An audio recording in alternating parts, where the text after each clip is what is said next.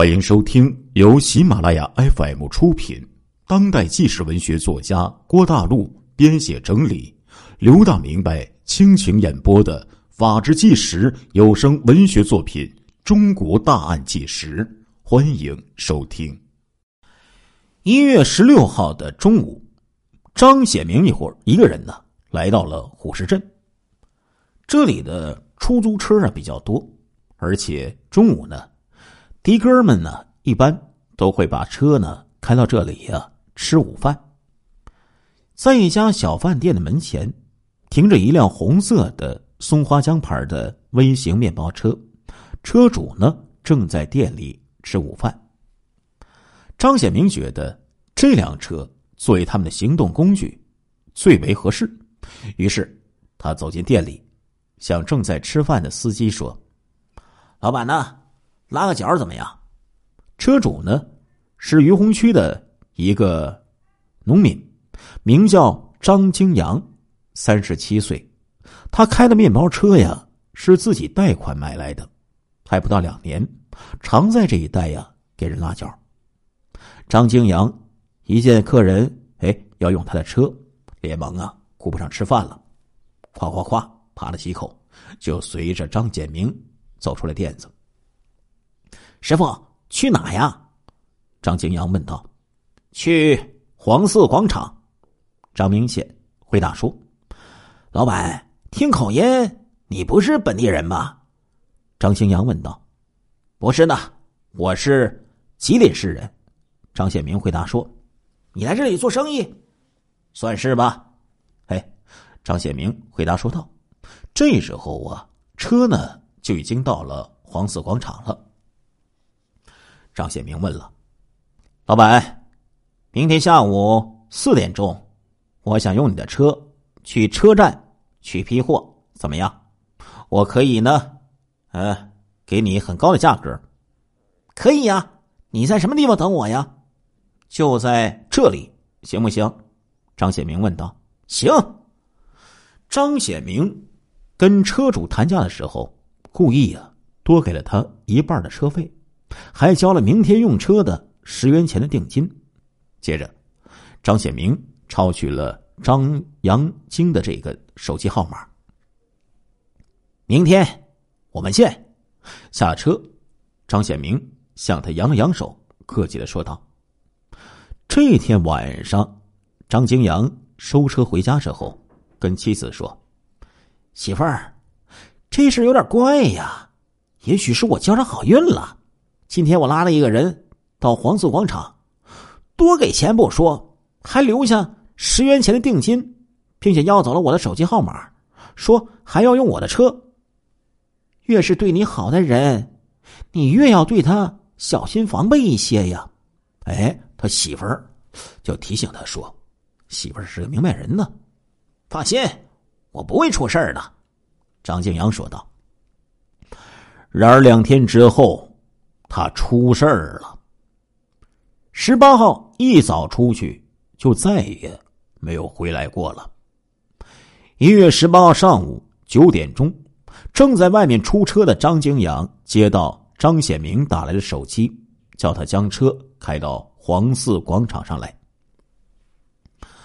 当张景阳的车出现在黄色广场的时候，他一眼见到张显明一个人孤零零的。站在那里，心想：“看来呀，他已经等候多时了。这个人呢，还挺守信用的。”张显明上车之后，对张金阳说：“先去北市取货。”车到了北市之后，张显明对司机说：“停一会儿啊，我去叫人来搬运货物。”说着就下了车。大约过了十多分钟。张显明领着四个搬货的人，就向出租面包车走了过来。张金阳一见，心里很纳闷是什么货呀？用得着这么多人搬吗？就算把面包车装满，一个人装车不到十分钟就装完了呀。张金阳啊，又见到这些人呢，肩背上啊。用这个帆布袋子里裹着一些东西。他冷眼一看，这怎么好像猎枪啊？有一个人还背着一个小口径的步枪。他心想：这几个人是要去打猎吗？他可要想问，但是一见这几个人凶神恶煞的样子，就将这个嘴边的话呀就给吞了下去了。走，去棋盘山。张显明对着张兴阳吩咐说道，说着就钻进了副驾驶的座位，其余四个人呢，分别从两侧车门钻进了车内。老板，你不是说就在北身取货吗？怎么要去棋盘山呢？张京阳忍不住的问道。少啰嗦，给你钱就是了。这时候，后面张显光啊，厉声的就向这个司机呀大声喊了起来。这五个人上了面包车之后，就开始将这个帆布袋给取下来，取出猎枪，装上子弹，把枪拿在了手中。司机张京阳从这个后视镜里一看，我操，两只黑洞洞的枪口对着他。我操，大哥，枪别走火啊！你一走火，我就完了呀！一想到这里呀，他非常害怕。老板，棋盘山我没去过，不知道怎么走。老板，你们还是搭别的车吧。张兴阳回头啊，就向张显光哀求说道：“你到底是去还是不去？”这时候，张显明嗖的一下，就从腰里。拔出一把雪亮的匕首来，左手抓住张青阳的衣领，右手对准他的喉咙，恶狠狠问道：“别杀我！别杀我！我我去！”张青阳全身发抖，战战兢兢的去拉手刹，发动了车子。去棋盘山的路啊，他还真就不知道。他一边缓缓的开动车子，一边掏出手机打电话问一个。熟悉路线的朋友，去棋盘山有一条道通过虎石台镇，过了虎石台，沿着公路一直走，大约四五公里的样子就到棋盘山了。朋友呢，在电话当中告诉给他。张京阳啊，想给自己媳妇打个电话，用他们夫妻之间约定的报警的语言告诉他遇到匪徒了，但是啊。见到这个张显明拿着这个刀子，对着他晃了晃，他不敢打这电话了。张京阳的朋友接连给他打了三个电话，问他拉的是什么客人，客人去棋盘山做什么。他在电话里呀支支吾吾的说，他的车载了一个老板，请了四个搬运工去棋盘山取货，好像呢是打猎的。你他妈的，说我们是打猎的干什么？棋盘山有什么猎可打？你是不是想死了？不准接电话了！张显光冲着张金阳破口大骂起来。张显明啊，心领神会的立即起身，一把就从张金阳的口袋里夺过了手机，关了机之后放进了自己的口袋中。张兴阳的朋友。就这样，在估计他的车距离虎石台呀大约八公里的蒲河地区，就失去联系了。一会儿，面包车啊就开始爬上了著名的沈阳怪坡了。哎，说起这怪坡啊，各位老铁可能可能很熟悉，因为很多都是咱东北老乡。这怪坡呢还真挺怪哈，这坡呢大概有个三百米长，缓缓的向前延伸。中间拐了一个弯儿，哎，不管是什么车子，车爬到拐弯的这个坡上的时候，就算你关掉发动机，这车子照样自己往上爬呀。一直爬到这个坡顶上之后，才必须这个加油发动。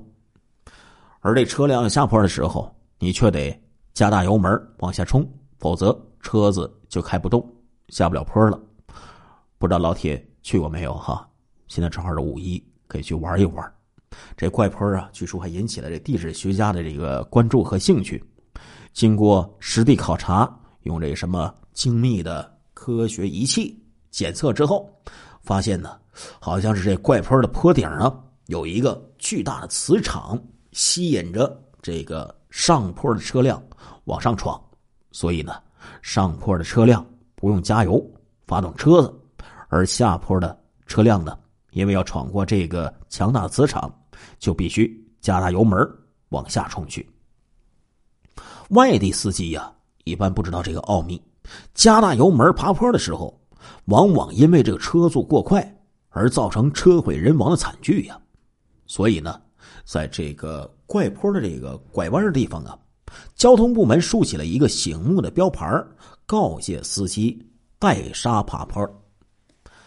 张京阳呢，虽然没有爬过这道坡，但是听起人过人家说过这个怪坡啊。所以呢，小心翼翼的扶着手刹，熄火滑行。当车爬上了坡顶儿对面的北坡啊，就遥遥可见了。大哥，你看，就是那里。张显明指着远处的坡梁，对着张显光说道：“张显光一看地形，这里呢，两边是山，中间呢是一道。”窄窄的峡谷，北坡上呢，有一片林子，正是理想的地方。于是他嗯了一声，向兄弟们低声吩咐说：“准备啊！”李彦斌看了看手腕上的手表，时针指到了十点四十一分。这时候车子呢，就已经来到了北坡的峡谷里。张京阳到这时候都不知道，他已经。被捏在这帮恶魔的手里，三十七岁的生命要走到尽头了呀！他还以为他们的货呀存放在这里呢。他放慢了车速，回头看了这个张显明一眼，说：“老板，你们在这里下呀？还要过去一点儿，连你也一起下。”张显明说道。我我就不下了吧，张庆阳说：“哎，你把车往右边的小道上开。”张显光在后面命令道：“车子拐入了右边的一条乡间公路，这公路啊坑坑洼洼的，凹凸不平，车子剧烈的颠簸起来。这时候，前面出现了一个小林子，乡间公路。”到林子前就消失了。停车！车还没有停稳，张显明打开车门跳了下去，车后四个人先后的都下了车，驾着他到林子里去。这时候，张显光小声的命令说：“李氏两兄弟窜上去，就想把这个张京阳啊从车里给拽出来，干干什么？”张京阳双手紧抓住方向盘，就不肯下车。张显光冲上去，用猎枪的枪托对着张京阳脑袋上就砸了过去。随着一声惨叫，张京阳手一松，人就被拉出了驾驶室，头上被砸破了，鲜血直流，遮住了眼睛，他都看不清前面人影了。他双手被反架着。往前推，就向这个小林子里走了过去。这是一片小杉木的林子，中间呢有一条草径呢穿过林子。这时候林子里没有一个人。张显辉，你去放哨，其余人跟我来。张显光说道。张显辉应声就向草径里奔去，穿过林子。去了小路那头望风去了。他们推着这个张京阳啊，离开这个草径，进入了林子的深处，在一块大石头面前，就停下来了。开始吧，张显光说着，拔出刀子递给了张显明，同时张显光向李彦斌使了个眼色，示意他配合。张显明的行动李彦斌也拔出了尖刀，跟在张显明的后面。张显光和李彦波二人拉住张清阳的双手，张显光从后面狠狠的踹了一脚，将他踢倒在地。张显明和李彦斌几乎是同时举刀，向着张清阳的后背就扎了下去。一刀、两刀、三刀，又是十几刀啊！扎的张兴阳的后背和前胸，就像一个漏斗啊！血呀，从这个十几个伤口里喷涌而出，溅了这伙歹徒一身。张兴阳在被杀到第八刀的时候啊，张显明又端起猎枪，往张兴阳的头部近距离开了一枪，砰！顿时啊，脑袋呀像一个摔碎的西瓜，四分五裂呀。张兴阳一声不吭的就气绝身亡了。按照原来的方案呢，这里呢不是抛尸的现场，所以呢，他们召回李彦波，各出一只手，将张兴阳的尸体抬回到了车上，由张显明驾车回到公路上。往前面开去。车过了这个虎石台镇，前不远啊，就是新城子区境内的万米矿区了。万米矿区啊，是沈阳的一个大型的这个煤矿。矿区里呢，有一些废弃的煤厂，因为地势洼，经常积水，渐渐就成了一个芦苇塘。这个芦苇塘的水呀，是污水，所以呢，很少有人。到那里去？张显明一开始呢就考虑到这一点了，他建议就将这个司机的尸体抛到这里。当张显光亲眼见到这一带地形之后，他觉得弟弟选的这个抛尸地点还真不错呀，又隐蔽，路途呢又不是很远。张显明把车开到了一个芦苇塘前，下车呀就往这个苇塘里。丢了一块石头，试一试这个水深。只听咕咚一声，过了好久，还可以看见这个水面啊鼓起这个水泡，断定这水挺深，得有个十来米。于是就决定抛尸在这里。车子里弥漫着浓重的血腥气，车的后座上喷溅有一滩滩的鲜血。张金阳死后，灰白色的眼睛恐怖的一直睁着，这使李彦波害怕了，他不敢呢去接触张金阳的身子，怕什么？快抬下来！张显光将他一推，迫使他呢上前去抬尸体。尸体被抬到这个芦苇塘上的时候，由于附近没有大石头绑尸下沉。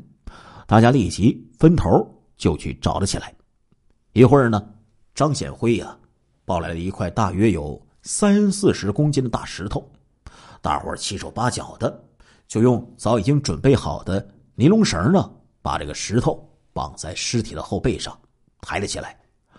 大伙儿一起喊：“一、二、三！”扑通一声，这尸体呀就被扔进了芦苇塘里。在这水面溅起了一丈多高的水花，很快就沉入水底，不见了踪影。这时候啊，已经是十一点多钟了。张显光向大家说：“回虎石台去换衣服、吃饭。”于是，这几个恶魔坐上了这辆充满血腥味的面包车，回到了虎石台镇，换下了血衣。吃了快餐盒饭，喝了一阵水，由张显光亲自带上爆炸的遥控装置，改由张显辉开车向大东区东顺城的储蓄所疾驶而去。亲爱的听众朋友们，这一集的《中国大案纪实》播送完了，感谢您的收听，我们下一集再见。